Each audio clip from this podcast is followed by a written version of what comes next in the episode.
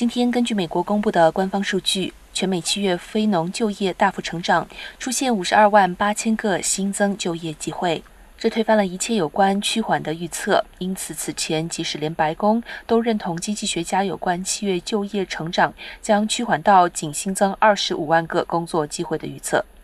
拜登总统甚至说，趋缓是美国经济摆脱疫情期间逆转颓废且快速反弹后的自然现象。美国劳工部通报。在就业机会普遍增长的情况下，七月份失业率小幅下降至百分之三点五，为今年最低水平。这是就业创造强劲的劳动力参与率下降百分之零点一个百分点。这是就业创造强劲和劳动力参与率下降零点一个百分点至百分之六十二点一的结果。